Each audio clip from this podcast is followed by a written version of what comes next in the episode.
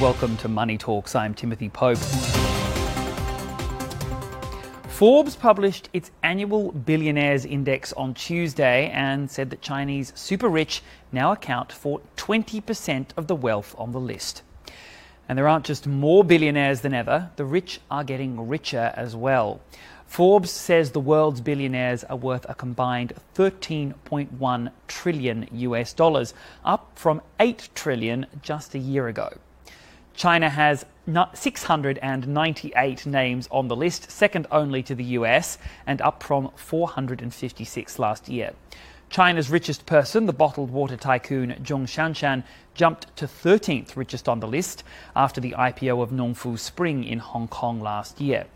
Amazon chief Jeff Bezos remains the richest of the rich, with Tesla boss Elon Musk having made a huge leap from number 31 on the list to second place this year.